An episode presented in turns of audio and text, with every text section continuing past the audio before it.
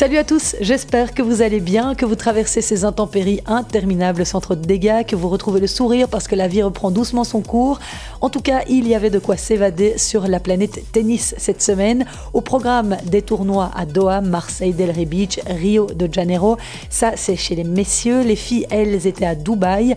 Si vous n'avez rien eu le temps de suivre, ben, ça tombe bien. Dans ce podcast hebdomadaire, je vous parle des cinq vainqueurs du week-end. Yelena Ostapenko, Carlos Alcaraz, Andrei Rublev, Cameron Nori et Roberto Bautista Agut.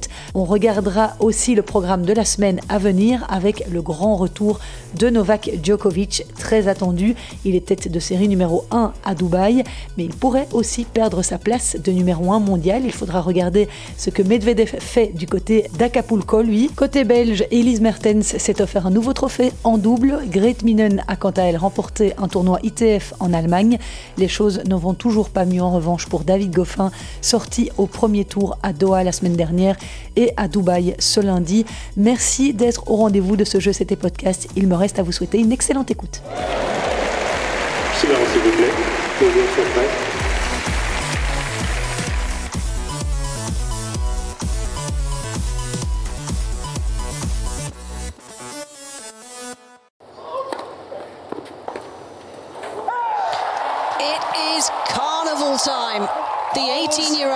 Becomes the youngest champion at ATP 500 level. Partout où il passe, Carlos Alcaraz laisse une trace indélébile. Il a pulvérisé dimanche un nouveau record de précocité en remportant à 18 ans à peine son tout premier titre ATP 500. C'était à Rio de Janeiro où il a battu en finale Diego Schwartzmann 6-4, 6-2. L'Espagnol est devenu le plus jeune vainqueur d'un tournoi de ce grade-là.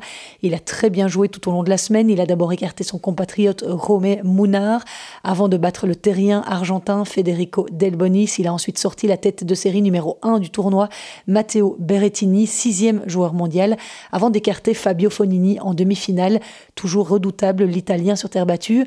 Grâce à ce succès, Carlos Alcaraz fait sa première entrée dans le top 20 mondial ce lundi. Il est 19e, il était encore 127e mondial il y a 12 mois. Pour rappel, Carlos Alcaraz avait gagné le Masters de la Next Gen fin 2021. Il avait aussi remporté son premier titre en juillet 2021 à Umag. On l'écoute après cette belle victoire face à Schwartzmann à Rio. Je n'y crois pas, honnêtement. Ça a été une super semaine pour moi. J'ai joué à un très bon niveau. C'est le premier tournoi sur terre battue que je dispute depuis longtemps, donc je suis très satisfait de mes performances tout au long de la semaine. C'est incroyable, vraiment. Et la joie de Carlos Alcaraz contrastait évidemment avec la déception de Diego Schwartzmann, 29 ans, qui ne deviendra pas le premier joueur à remporter deux fois le tournoi de Rio après une première victoire en 2018. Schwartzmann compte désormais quatre victoires pour dix défaites en finale sur le circuit ATP. La semaine passée à Buenos Aires, il avait déjà perdu contre le Norvégien Casper Ruud.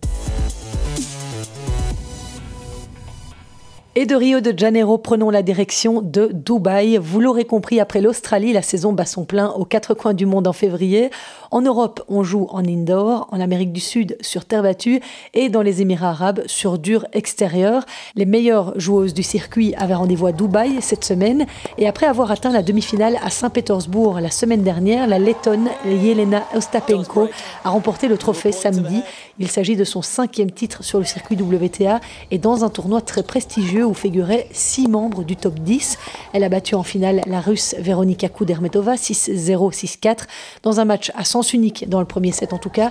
81% de première balle de service, pas une balle de break concédée.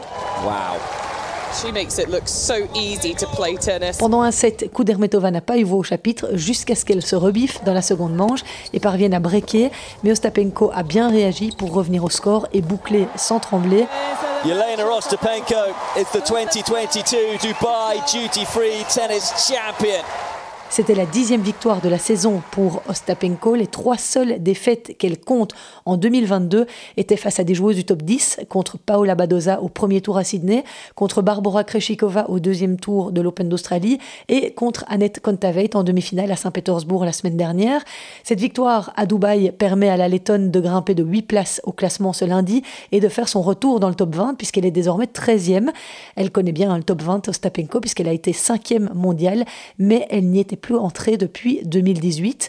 Et elle a véritablement atteint un niveau exceptionnel cette semaine, Yelena Ostapenko, parce que sur sa route vers la finale, elle a réussi la très belle performance de sortir quatre vainqueurs de tournois du Grand Chelem d'affilée. Elle s'est défaite de l'américaine Sofia Kenin, 6-1, 6-2 au premier tour, de la polonaise Iga Swiatek, 4-6, 6-1, 7-6 au deuxième tour, de la tchèque Petra Kvitova en quart de finale, au terme d'un match épique durant lequel Kvitova a eu une balle de match. En demi-finale, Ostapenko a écarté Simona Alep, 2-6, 7-6, 6-0. Et en plus, que ce soit contre Suantek, Gvitova ou Alep, Ostapenko est à chaque fois revenu après avoir perdu la première manche. Et figurez-vous qu'en battant quatre joueuses vainqueurs d'un tournoi du Grand Chelem, elle égale la performance de Justine Hénin qui, à Roland Garros en 2005, avait elle aussi battu quatre championnes de Grand Chelem sur la route vers son titre. Très belle semaine donc pour cette joueuse de 24 ans qui, je vous le rappelle, a gagné Roland Garros quand elle avait 20 ans. C'était en 2017. Please take your seats quickly, ladies and gentlemen. Thank you. Elise Mertens, elle, n'a pour la première fois de l'année pas réussi à franchir le premier tour d'un tournoi. À Dubaï, elle a été sortie 2-6, 4-6 par la Suissesse Gilles Teschmann, le key loser dans ce tableau.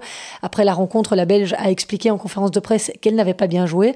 Dans le premier set, j'ai commis énormément de fautes directes. J'avais l'impression que j'avais peu de contrôle. Cela s'explique peut-être par le fait qu'en venant de Saint-Pétersbourg, je n'ai eu que deux jours pour m'acclimater. Mais je le savais, les conditions de jeu sont souvent difficiles ici car les balles volent beaucoup. Je me suis néanmoins dans ce deuxième set, mais le tennis n'était pas là malheureusement. En revanche, en double, il était bel et bien là son tennis puisque Elise Mertens a remporté le tournoi avec la finaliste du simple, Veronika Kudermetova, une victoire face à, tiens tiens, Ostapenko, associée à Kishenok, l'Ukrainienne. À 26 ans, il s'agit du 14e titre en double pour Elise Mertens, dont trois en Grand Chelem. C'est son premier titre en double en 2022, le second avec Kodermetova après celui décroché à Istanbul en 2021. Et si vous n'avez pas eu l'occasion d'entendre mon podcast hors série posté la semaine passée, j'y recevais Simon Goffin, le coach d'Elise Mertens. On a justement pas mal évoqué ce choix d'Elise de poursuivre la compétition sur les deux tableaux, en simple et en double, et ce que ça lui apporte. Je vous invite donc à l'écouter si ce n'est pas déjà fait. C'est un éclairage assez intéressant. Encore une petite chose qui me semblait incontournable à vous partager par rapport à ce tournoi de Dubaï. Malgré une défaite au premier tour face à Elena Gabriela Ruz, l'Espagnole Paola Badoza a gagné une place au classement mondial ce lundi. Elle est désormais quatrième devant Carolina Pliskova. Le top 3 ne change pas. On retrouve Ashley Barty, Arina Sabalenka et Barbara Krejcikova. Sabalenka qui a été sortie d'entrée à Dubaï par Marta Kostiuk en 2-7, une grosse surprise. Krejcikova, elle, a pris la porte au deuxième tour, éliminée par Yastremska ah, que ce tennis féminin est inconstant et tout le monde n'est peut-être pas du même que moi, mais je trouve que c'est ce qui rend les choses assez passionnantes. Chez les messieurs, toujours dans les Émirats, Roberto Bautista Agut a remporté l'Open du Qatar, un ATP 250. En finale, il était opposé au Géorgien Nicolas Basilashvili.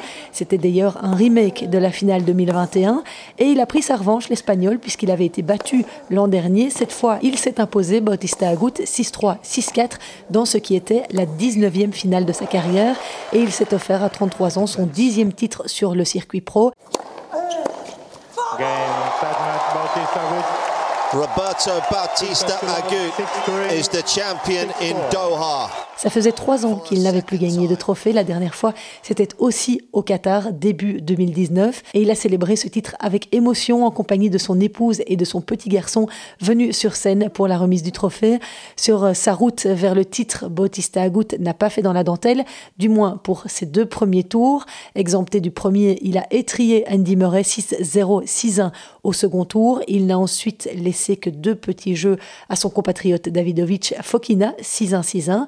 En revanche, il a dû batailler 3-7 en demi-finale pour venir à bout de Karen Kachanov avant de s'imposer plus facilement en finale face à Basilashvili. Donc, dans cet Open du Qatar, David Goffin a perdu d'entrée contre Emile Ruzuvuori, finlandais récent finaliste du tournoi ATP 250 de Pune.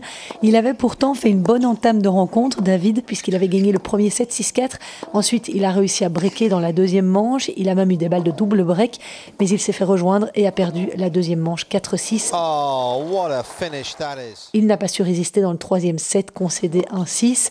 Et notre équipe de Coupe Davis sera sans doute amenée à recroiser la route de cet Émile Rusuviori très prochainement, puisque la Belgique jouera contre la Finlande en match de barrage de Coupe Davis pour tenter de se qualifier pour la phase de groupe. Ce sera les 4 et 5 mars prochains. Il y a peu, Johan Van Erck a annoncé une présélection dont fait partie David Goffin, mais notre capitaine ne dévoilera sa sélection officielle que ce vendredi 25 février. Oh, Quoi qu'il en soit, la spirale négative ne semble décidément pas vouloir laisser de répit à David Goffin puisqu'il a de nouveau perdu ce lundi à Dubaï, cette fois contre le qualifié Taro Daniel. Défaite 3-6, 6-7. Ce joueur japonais est classé à la 111e place à l'ATP, mais il avait fait un très bon Open d'Australie. Il avait notamment battu Murray en 3-7 au deuxième tour et avait perdu contre Yannick Sinner en 4-7 au troisième. Et c'est un début de saison 2022, on ne peut plus pourri pour le Liégeois, avec un bilan de 3 victoires sur 10 matchs joués. Sur les 7 tournois auxquels il a participé cette année, c'est la cinquième fois que David Goffin est éliminé dès son entrée en lice et déjà redescendu à la 48e place mondiale cette semaine. Il va encore dégringoler au classement la semaine prochaine puisqu'il avait pas mal de points à défendre en ce début de saison. Il va falloir qu'il retourne jouer dans des tournois moins prestigieux peut-être, qu'il engrange des victoires pour reprendre la confiance. Je lui souhaite de tout cœur en tout cas parce que c'est un joueur exceptionnel, ne l'oublions pas, mais la confiance n'y est pas, cela semble très compliqué. Courage David, en tout cas moi je suis de tout cœur avec toi.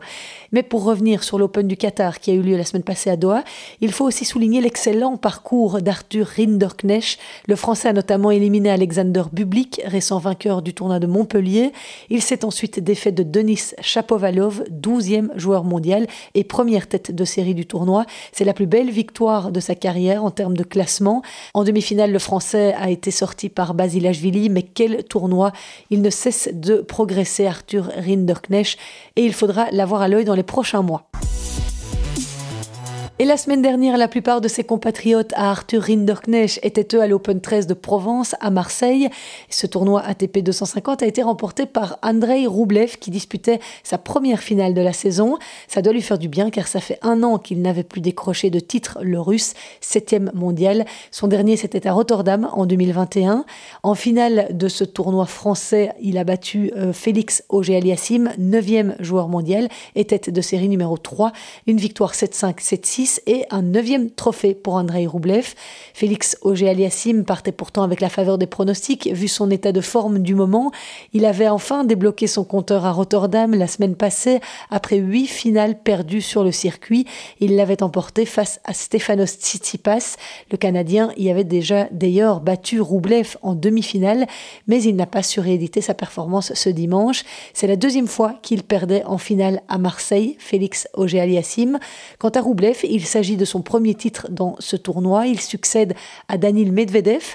Et durant toute la semaine, Roublev a été le bourreau des joueurs français. Il a sorti Richard Gasquet au deuxième tour, Lucas Pouille en quart de finale et Benjamin Bonzi en demi. Les Français qui ont été épatants cette semaine. Benjamin Bonzi, vainqueur du Challenger de Cherbourg la semaine passée, a disputé la première demi-finale de sa carrière sur le circuit ATP. Il a signé sa plus belle victoire en quart de finale contre le 15e joueur mondial, Aslan Karatsev, avec une victoire nette 6-1, 6-3. Les deux autres Français sortis par Roublev ont eux aussi épaté cette semaine. Richard Gasquet a retrouvé de sa superbe et n'a perdu qu'en 3-7 au deuxième tour. Et Lucas Pouille a aussi poussé Roublev au 3-7. Ça faisait plaisir de le revoir jouer à ce niveau-là. Et Roublev a signé un joli doublé puisqu'il s'est imposé dans le tournoi de double également à Marseille. Le russe était associé à l'Ukrainien Molchanov. Par les temps qui courent, ça mérite d'être souligné. Et il y a un autre joueur qui s'est fait remarquer à Marseille cette semaine, c'est Roman Safiulin, 163e joueur mondial, qui a sorti en quart de finale Stefanos Tsitsipas, tête de série numéro 1 du tournoi, grâce à une incroyable efficacité au retour de service. Il s'agissait pour Roman Safiulin, 24 ans, du tout premier succès de sa carrière contre un top 5. Il s'était déjà fait remarquer lors de l'ATP Cup en Australie en début d'année. Il avait endossé le lourd rôle de numéro 2 russe en l'absence de Roublev, Kachanov Romanov, Karatsev et il avait parfaitement tenu son rang. Roman Safiulin avait notamment battu Arthur Rinderknecht en simple et avait mené la vie dure à Denis Chapovalov. En double avec Medvedev, ils avaient également battu la paire Berrettini-Sinor et s'étaient qualifiés pour les demi-finales de l'ATP Cup. Daniel Medvedev avait d'ailleurs expliqué lors de ce tournoi australien qu'il redoutait beaucoup son compatriote à l'époque sur le circuit junior car il le trouvait très bon. Il a expliqué qu'il disputait souvent des matchs très serrés en 3 heures, en 3 sets, mais qu'il ne s'était jamais joué sur le circuit pro. Roman Safiolin, qui avait remporté un titre du Grand Chelem en Australie chez les juniors en 2015, il est aujourd'hui classé à la 150e place. Et je ne clôturerai pas ce chapitre marseillais sans souligner la très belle bataille de Zizou Bergs au premier tour face au jeune Danois de 18 ans Holger Rune, 90e mondial. Le Belge, repêché comme lucky loser après avoir perdu au premier tour des qualifs, s'est incliné 6-1, 3-6, 4-6, mais vraiment sans démériter. Ce lundi, Zizou Bergs gagne une place et figure au 168e rang mondial, son meilleur classement. Au tournoi de Delray Beach, à présent, Cameron Norrie a décroché le troisième titre de sa carrière en résistant au missile au service de l'américain Rayleigh Opelka. Norrie s'est imposé en finale sur un double 7-6. Il a donc pleinement assumé son statut de tête de série numéro 1 face à un Opelka en confiance puisqu'il avait gagné à Dallas la semaine précédente. Pour la petite stat du jour, Opelka a servi 25 aces, mais Cameron Norrie a réussi à serrer le jeu dans les deux tie-breaks. Je vous rappelle que le Britannique de 26 ans qui a été formé dans un collège américain, avait gagné Indian Wells l'an dernier. Cameron Norrie y défendra son titre dans deux semaines. Ce Masters 1000 très attendu débute effectivement le 10 mars. À noter encore que Cam Norrie figure cette semaine au 12e rang mondial. Voilà, je pense avoir fait le tour des informations principales qu'il fallait retenir de ces cinq tournois de la semaine écoulée. La semaine prochaine, place au tournoi d'Acapulco où le plateau sera particulièrement relevé avec près de la moitié du top 20 présente, à part Djokovic qui a choisi Dubaï où son statut de non vacciné ne pose pas de souci. Les quatre autres membres du top 5, Medvedev, Zverev, Tsitsipas et Nadal sont au rendez-vous à l'ATP 500 mexicain. Le numéro 6 mondial Matteo Berrettini est là aussi. Medvedev et Nadal pourraient d'ailleurs se retrouver en demi-finale pour une revanche, mais en 3-7 de la finale de l'Open d'Australie, ce serait pas mal ça. L'enjeu euh, de ce tournoi est de taille, en tout cas pour Daniel Medvedev, puisqu'il pourrait devenir numéro 1 mondial lundi prochain s'il gagne le tournoi d'Acapulco. S'il ne gagne pas, il pourrait également le devenir, mais tout dépend du résultat de Djokovic à Dubaï. Au premier tour, Medvedev jouera Benoît Paire, le Français qui reste sur trois défaites au premier tour lors de ses trois derniers tournois sud-américains. Nadal, lui, sera opposé à Denis Kudla, lucky loser après le forfait de Rayleigh Opelka. Un seul autre Français figure dans le tableau mexicain, Adrian Manarino, en confiance grâce à trois quarts de finale consécutifs à Montpellier, à Dallas et à Delray Beach.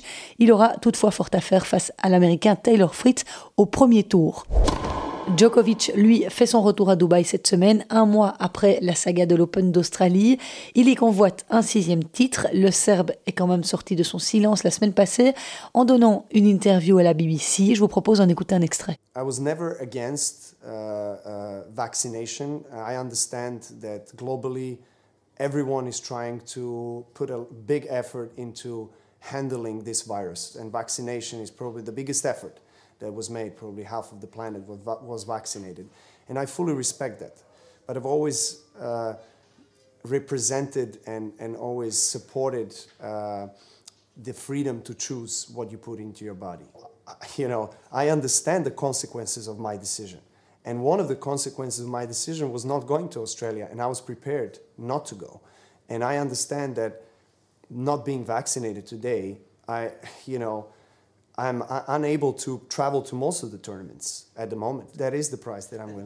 Et au cours de cette interview avec le journaliste de la BBC, Amol Rajan, Djokovic a donc expliqué ne pas être anti-vax.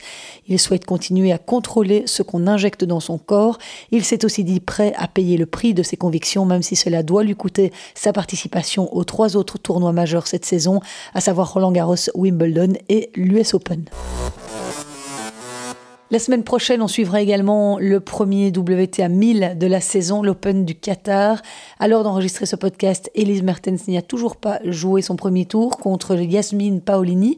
Alison Van Oudvank a, elle, par contre, gagné dimanche. Elle a battu Vera Zvonareva 6-4, 6-4. Victoire également de Clara Towson de l'Académie de Justine Hénin, coachée par le Belge Olivier Genome. La Danoise a battu en 3-7 Belinda Bencic, 22e joueuse mondiale. La Suissesse qui a expliqué récemment rencontrer quelques difficultés à se remettre du Covid qu'elle a eu en début d'année. Ça passe aussi pour la joueuse de Philippe de Haas, Kaya Juvan, tombeuse d'une autre Suissesse, Stéphanie Vogele. Kirsten Flipkens et Marina Zanevska n'ont quant à elles pas réussi à se qualifier pour le tableau final de cette Open du Qatar. Et tant qu'on parle des résultats belges, en double, Sander Gilles et Joran Vliegen ont franchi le premier tour à Dubaï. Ils ont battu la paire Daniel Evans et Ken Skupski en deux manches, 6-4, 7-5. Au deuxième tour, la paire belge pourrait rencontrer les numéros 1 mondiaux Nicolas Metkic et Mate Pavic. Ce serait une autre paire de manches. Et puis encore un joli résultat du côté de Grete Minen, 91e joueuse mondiale. Elle a gagné le tournoi ITF 60 000 dollars d'Altenkirchen en Allemagne. C'est son neuvième titre sur le circuit ITF, le premier depuis 2019. En finale, elle a pris la mesure de l'Ukrainienne Daria Snigur, 6-4, 6-3. Bravo à elle. En bref, je voulais encore vous dire que Yannick Sinner a changé de coach. Il s'est séparé de son mentor Riccardo Piatti, ex-entraîneur de Novak Djokovic, Richard Gasquet ou encore Milos Raonic. Yannick Sinner évoluait depuis ses 13 ans avec Riccardo Piatti. Le jeune Italien travaille désormais avec Simone Vagnosi. Il a annoncé la nouvelle sur son compte Instagram. Et puis Stan Wawrinka semblerait être sur le retour après une absence de 11 mois suite à une blessure au pied. Il était à Paris la semaine dernière pour les besoins du film Maison de retraite dont il il est le coproducteur avec son grand ami Kev Adams et il a donné une interview aux Parisiens dans ce cadre-là. Il explique qu'il devrait être de retour pour la saison sur terre battue et donc pour Roland Garros. C'est sûr, cette excellente nouvelle que je vous quitte. J'espère que ce podcast vous a plu. Si oui, n'hésitez pas à me mettre une petite note sur Spotify ou Apple Podcast.